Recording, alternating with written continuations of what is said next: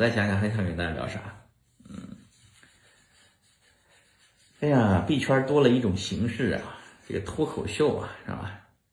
嗯，那这个再看看本质，就是你处于哪个阶段？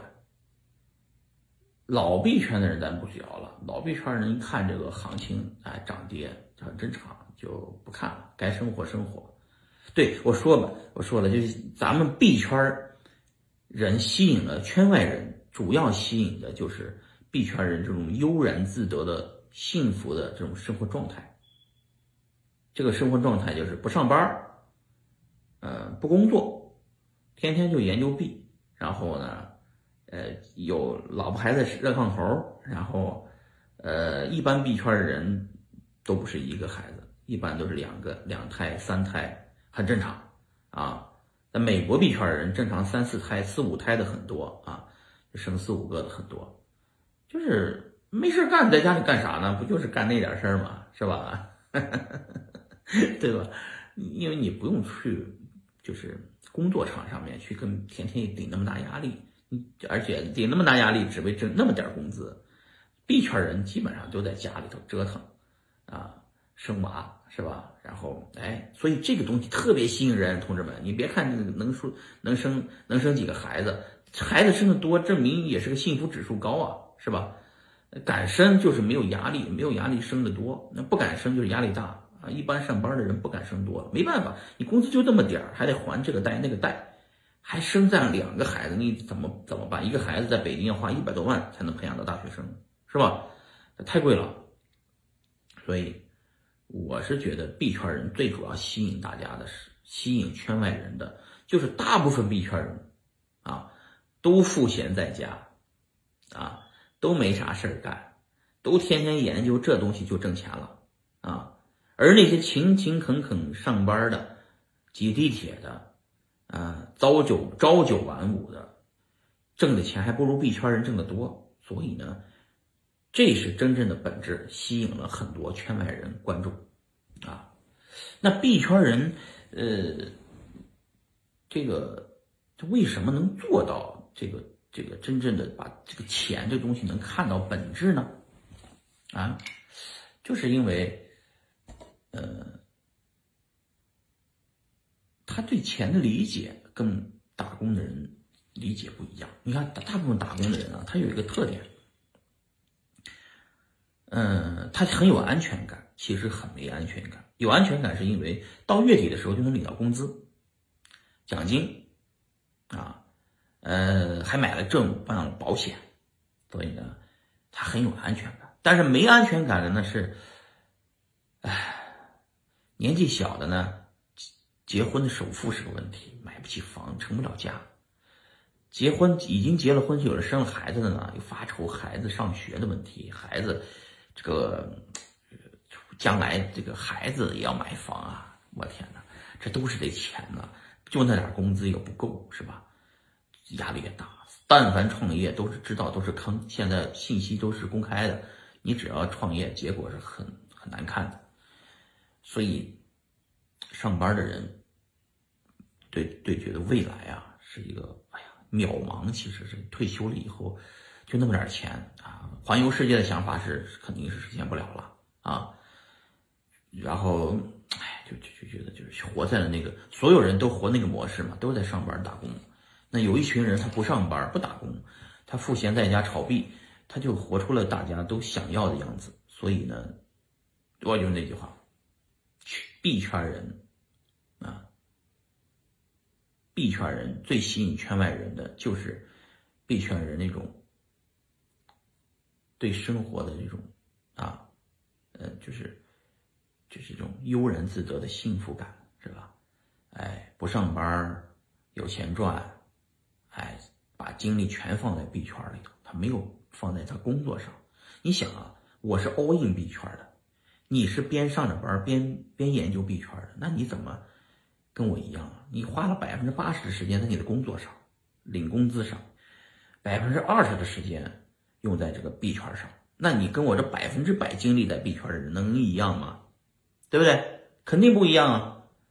啊，所以是本质上，嗯，币圈的人是挺挺有安全感的，因为币圈人买了比特币等于买了保险了，到未来老的时候，八十岁、九十岁的时候，一个币就可以养一辈子啊，养养老养老了，对吧？那他已经把这事儿想明白了，他这剩下的事儿就简单了，是吧？该吃吃，该花花，他要不了那么多币啊，他留一个币留着养老就行了，拿着一个比特币就可以养老了。那剩下的币干嘛呢？花呗。关键是什么？他花不掉，所以人赋闲在家，生了一堆娃，孩子得上学，你又不能电电听唠跑，乱跑乱旅游是吧？那你不你你你也没地没地方花钱，对吧？你花钱。最多买个买个房子，啊，就是买辆车没了吧？你还要买啥？那买买飞机游艇去啊？不现实。所以说，哎，这个这个知识点啊，知识点，这个飞机也好，游艇也好，只是抵税的一种方式，它并不是说天天就住飞机游艇上，是吧？飞机游艇买完了以后都是租给管理公司，让管理公司管理的，管理公司往出租。往出拿回报，然后抵税、折旧、抵税、抵个税等等等等，只是只是干这个的，啊，并不是说这东西大家天天住在上面，哪有时间啊，对吧？养一堆船员，每年的成本多少钱啊？根本不是自己管，自己也不养啊，自己就是每年去度度假，在上面住一住而已，平时折了自己的个税，抵了自己的税而已，是吧？所以说。正常的人的生活就我们这种生活，有辆车，有有一个老婆，是吧？有一堆娃，父母孩子，父母也在身边，嗯，有安全感，是吧？然后遇到币币价的暴涨暴跌，也不也也没有也平常心对待，也不也不也是波澜不惊，对吧？而且这种状态呢，特别吸引圈外人，圈外人特别想要这种生活状态，是吧？因为我大部分币圈人都这样的，你们可以去看看看看周围的币圈人，其实大部分都成了家了，大部大部分都这个孩子好几个，大部分都对未来可期，于是敢生，啊，这个东西特吸引人，啊，所以说，论到本质，你如果也是已已经是一个币圈人了，但是呢，你又不是我说的这个状态。不敢生孩子或者不敢结婚，结不起婚，那你就要反思一下自己的问题了。你不要给大家一张就是天天郁闷、焦虑、恐慌的脸。你这么一弄，弄得别人都不敢进来了，对不对？你要想让更多人进来，进入币圈，跟你一样发财，那你不能用这种，你你要保持自己的心境啊，平常心。然后呢，保持一个啊平和的状态，保持一个能够让人看到积极向上，而且自由豁达，啊，这个精神的自由、财务的自由啊这种状态，不要一天到晚挣了钱也是那个样子啊，焦虑啊，哎呀，这个币怎么涨这么多？我买少了啊，然后币跌了，哎呀，怎么又跌了？我要割肉啊，天天这么难受。你看这样这样的话，这样的人是细。这样的人的表现特别烂，他，他他会影响更多人进入币圈，对吧？本来毕竟进入币圈就是靠咱们的，咱们也不能靠颜值，只能靠自，只能靠别人没有的东西。你有币圈的人就是币圈，我身边的人吧，但凡我身边我认识的人在币圈里面都能达到这种状态啊，呃，就是我说的这几个状态啊，不用工作，啊，有房有车，老婆孩子热炕头，一堆娃是吧？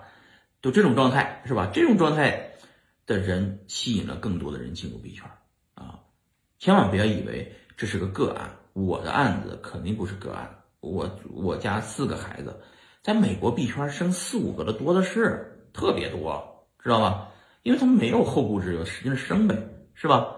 那你要你要你要达到这个状态。那怎么办？那你就首先你要有这种这种状态的心理去想问题哦，应该他妈的应该应该应该过日子，过好日子，过好我自己的日子，别搞他妈的乱七八糟的山寨币啊什么乱七八糟的，就太特别特别烦人，你比就。是今天朝三暮四的，今天玩这个币，昨天玩那个币，来回换来换去，换来换去，最后换没了，都换没了，知道吗？呃，你要记住，币圈一定有一些高维的人，高更高维的人啊，我不是更高维的啊，我算是高维，但是更高维的人是什么呢？更高维的人就是那些发币的人，发了币让你买，他没有成本，你买就买买他的币，他卖给你，你炒去吧，他把钱拿走了，啊。那发币的那些人是更高维的人啊，呃，但是发了币以后让你能买，那更有得有本事，是吧？呃，我没那本事，我也不做那种事儿，那种事儿太太操心啊，太费力，我不干，我不干那种事干不了，我也就是你要记住，那你千万别上套啊，买人家那些不要的币，人家印出来的币让你买是吧？算了，你就。玩那些，啊，这个已经成熟了，市场已经成熟了，呃，而且在发展阶段，已经在已经在上升通道了，是吧？你买上点儿，等着就行了。安全点的话，就买前几名的币最安全。然后你的生活不要受任何影响，你该干嘛干嘛，该吃该喝喝，该玩玩，该生娃生娃，呃，这个你保持这个状态。这个状态就能吸引更多这种类型的人要加入，啊，这种类型的人越多，你们知道，这个生产力是巨大的，这么多人聚集在币圈上，都是这种类型的人，然后财富都增长的很快，然后他们又是社会的中流砥柱，整个社会的游戏规则也可能就由这些人来改变，知道吧？而不是把自己忙于生活，忙于工作。啊，就是忙于这个生计，它不叫生活，它叫忙于生计，忙于工作，忙于生存啊。然后天天搁那儿愁眉苦脸的，那没戏哦。那那种人会影响更多人进入币圈，或就是影响更多人进不了币圈，知道吧？就是所以说，各位一定要反思自己属于哪种人。如果自己恰好属于。就那种焦虑、恐慌那那种状态的人呢，哎，大家呢，就是一定要改变啊！改变是什么呢？就是找到问题的本质。问题的本质是不是因为你在币圈上面研究的时间太短、太少了，经历的时间太短了？你是不是没有练就一一生的铜皮铁骨？你是不是嗯？还嫩了点儿，啊，你要反思自己的问题。好，如果你反思到了，哦，自己是自己的问题，是，原来是我太经验太小了，我就是那刚去幼儿园里的小孩儿，哭哭啼啼的，很正常，是吧？哎，那你就 OK 了。那如果就像你谈刚谈刚谈恋爱，对恋爱的那种狂热，哎，你疯狂是吧？呃，或者失恋以后那种哇，那种哭的要死要活要跳楼的，是吧？多经历几次你就明白了，是吧？哎，就是你就啥都想明白了，那不是个事儿，是吧？真的不是个事儿。呃，在币圈里头也经历涨涨跌跌，经历几次以后，你就觉得啊，啊，OK，No problem，啊，没问题，对吧？哎，慢慢的你也会像我一样变得中年油腻啊。其实中年油腻、油腻这些挺好的。